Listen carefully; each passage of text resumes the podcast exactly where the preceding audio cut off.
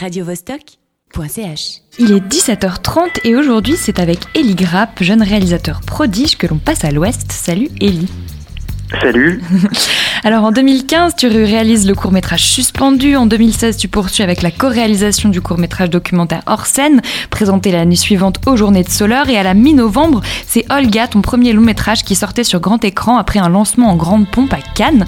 Il a reçu plusieurs prix, euh, celui de la Société des auteurs et compositeurs dramatiques, euh, un autre prix au Waterloo Historic Film Festival et il représentera la Suisse dans la course aux Oscars le 27 mars prochain euh, pour concourir dans la catégorie meilleur film international.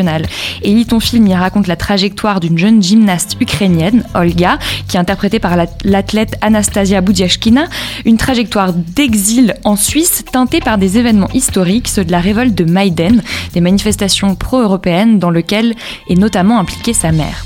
Mais cette histoire, elle est inspirée euh, d'un fait réel, euh, de l'histoire vraie d'une violoniste ukrainienne arrivée en Suisse juste avant Euromaïdan et que tu as rencontrée lors d'un précédent projet. Pour commencer, qu'est-ce qui t'a touché dans cette histoire cette longue introduction, excuse-moi bah non, non, non, c'est tellement euh, bien résumé. Ça paraît même tellement plus beau que, que dans le fil du présent. Euh, mais, euh, mais effectivement, euh, c'est à la base de cette histoire, il y a ma rencontre avec avec avec cette violoniste qui est en marge du tournage de, de ce film documentaire que j'ai co-réalisé avec Timothée Tourbourren.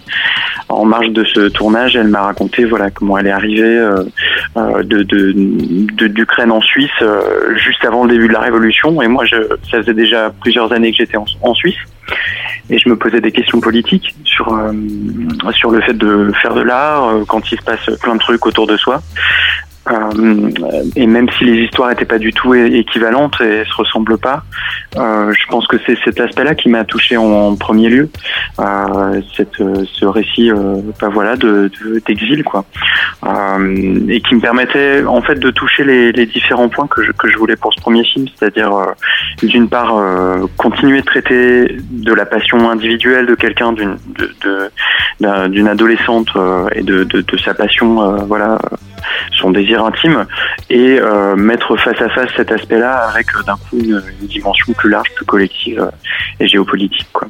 Mhm. justement, tu, tu, tu dis voilà que toi, toi, tu viens de Lyon, tu es lyonnais, tu as étudié, as étudié à l'ECAL à, à, Lausanne tu t'es beaucoup intéressé, enfin, dans ton travail, tu t'intéresses beaucoup justement à la passion, à, des, à une jeunesse qui s'investit pleinement à corps et âme dans, dans une pratique euh, plutôt artistique au début, puis là, tu t'intéresses justement à la gymnastique. Qu'est-ce qui t'intéresse dans ce rapport à, à, la pratique euh, passionnelle et, et ouais, enfin, très, très intense, quoi? Ben euh, peut-être euh, tout bêtement c'est quelque chose que je que, que je connais parce que je voilà tout autour de moi euh, quand j'ai étudié au conservatoire de Lyon j'ai étudié une dizaine d'années en fait à Lyon la, la musique classique et tout autour de moi il y avait des, il y avait vraiment plein de voilà d'ados qui étaient complètement à fond dans ce qu'ils faisaient et ce qu'elles faisaient et, et voilà c'était c'était des pratiques qui qui étaient pas contemporaines qui a priori étaient un peu en dehors du monde euh, et c'était c'était assez touchant de voir des gens si jeunes euh, déjà euh, tellement impliqués. Enfin voilà. Et, et, et, là sur la gymnastique finalement. Je, je, retrouvais plein de plein de plein plein de motifs de ce type-là. Et, d'autre part je trouvais que c'était c'était c'était très marquant pour moi de, de voir des, des corps si jeunes euh, et, d'autant plus euh, voilà des corps de, de, jeunes femmes puissantes qui sont assez peu représentées au cinéma. Et ces corps-là euh, déjà marqués par leur pratique alors qu'elles sont très jeunes qu'elles ont entre 16 et 20 ans quoi.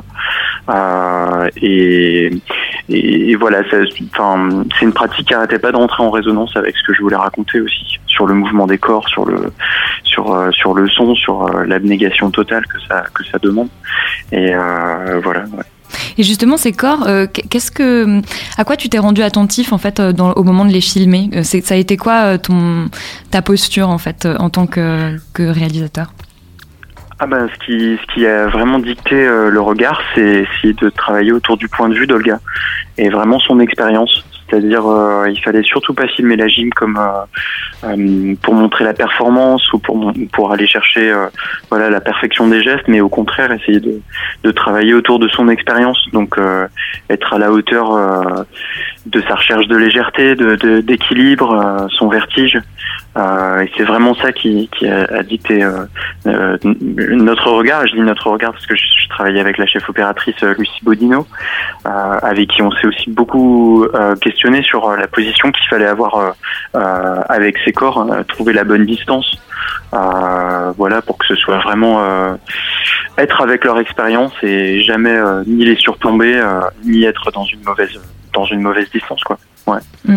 Et ces actrices, il me semble que, enfin, ces actrices, au fait, qui, enfin, qui sont pas des artistes, des, qui sont des artistes, mais qui sont pas des actrices professionnelles, qui, qui voilà, qui se sont prêtées au, jeu à proprement parler pour la première fois.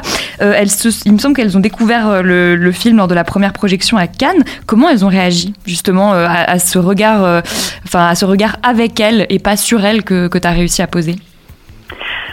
Ben, c'était super émouvant parce qu'elles étaient, euh, elles étaient très touchées. Et, euh, moi, j'avais très peur euh, de leur montrer le film parce que c'est toujours une expérience très très bizarre de se voir à l'écran. Mais en fait, comme comme le tournage avait été fait dans le désordre des scènes, finalement, en fait, elles découvraient vraiment le film, quoi. C'est-à-dire, elles, forcément, c'est un peu bizarre de se voir, mais elles m'ont toutes dit qu'elles avaient été prises par le, le fil de, du récit, en fait, qu'elles s'étaient laissées prendre au, jeu finalement de, cette projection-là. Et donc c'était hyper émouvant parce qu'elles étaient très touchées et, très contentes, j'ai l'impression. quoi. Euh, je me demandais si, tu serais d'accord de revenir un peu en arrière sur euh, la manière dont tu as préparé ce film, parce qu'en fait, tu as quand même vraiment passé du temps et tu t'es rendu euh, plusieurs fois en Ukraine pour notamment rencontrer bah, des personnes qui ont justement participé, des militants militantes qui ont participé à cette révolution. comment ça s'est passé? Comment tu as été accueilli par, par ces personnes en fait? Euh, ben, en fait, j'y allais euh, vraiment pour quelque chose. Donc, euh, donc, j'avais plein de questions à poser à plein de gens. Euh, donc, c'était assez simple en fait parce qu'on n'arrêtait pas de me renvoyer vers les personnes qui, voilà, étaient les, plus à même de me répondre. Il y a, eu une sociologue, Yulia Choukan, il y a eu une historienne aussi, Tamara Martoniuk, voilà. Et puis, et puis finalement, j'ai rencontré des gens qui ont suivi le film du début à la fin, comme Artem Yurchenko qui est cinéaste. Et, euh, la façon dont j'ai été accueilli, bah, en fait, les gens, ils, leur méfiance, elle m'intéressait beaucoup, quoi.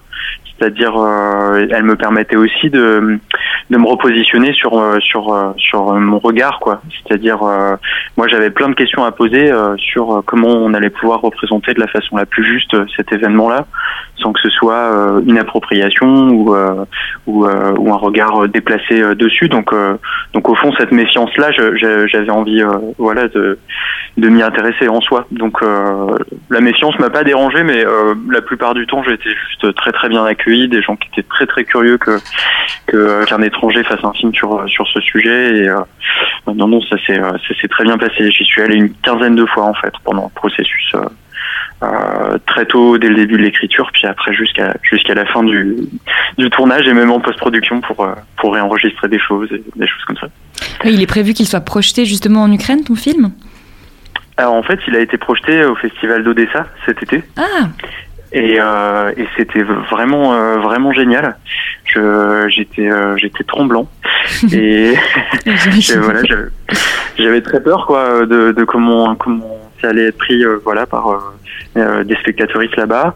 Et en fait ça ben ça s'est très bien passé. La, la, salle était enfin vibrait vibrait pas du tout des mêmes choses que les francophones.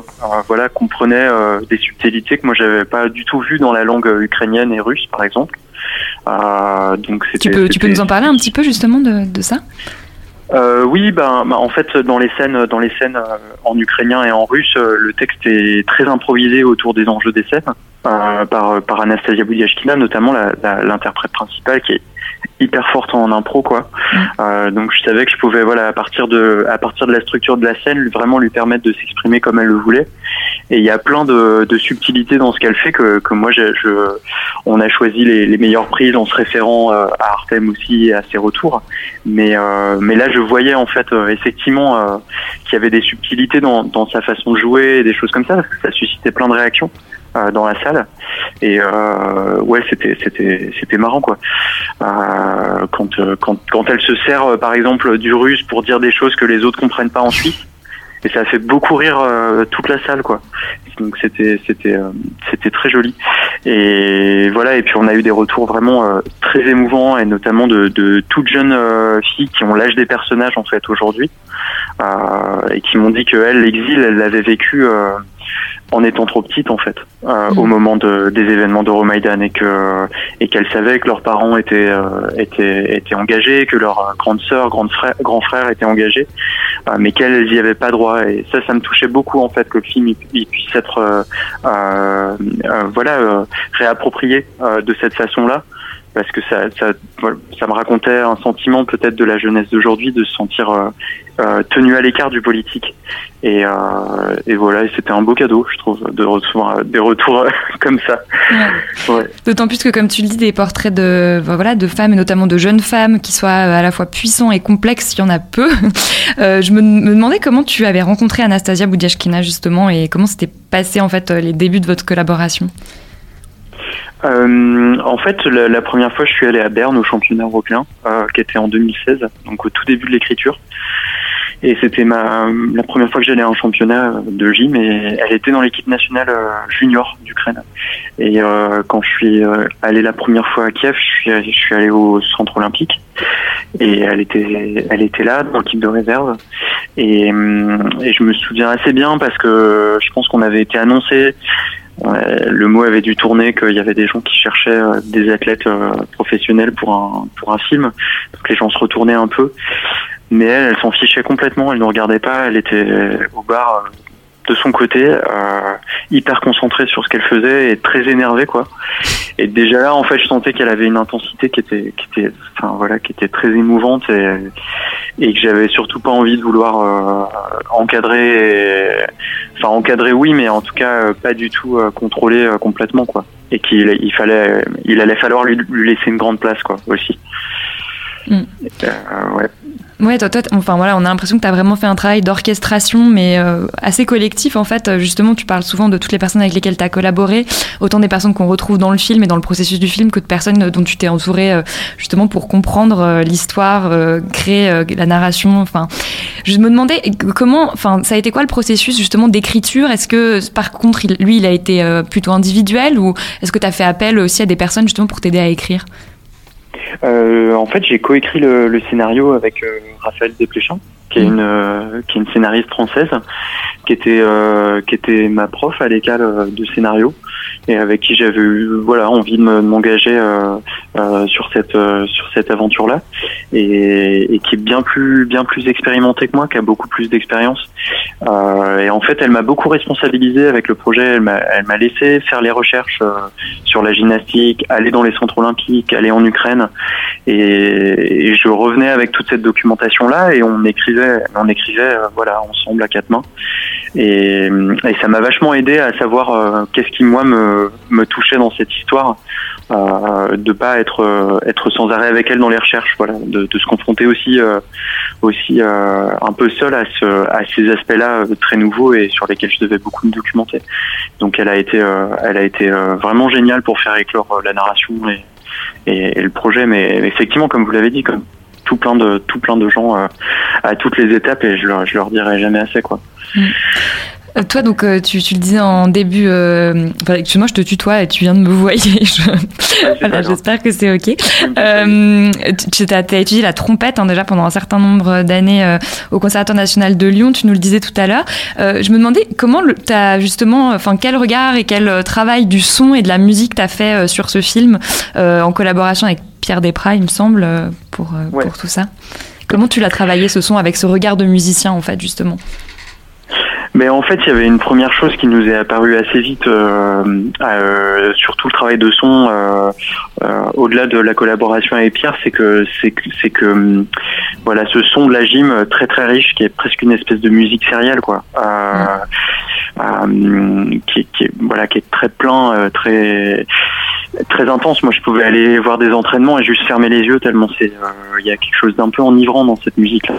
Et, euh, j'ai mis longtemps en fait dans le processus du film à, me rendre compte que que ce son il ressemblait très fort au son de Maïdan. Euh, c'est plein de claquements de, de métal, euh, c'est plein de détonations aussi, euh, de sons comme ça.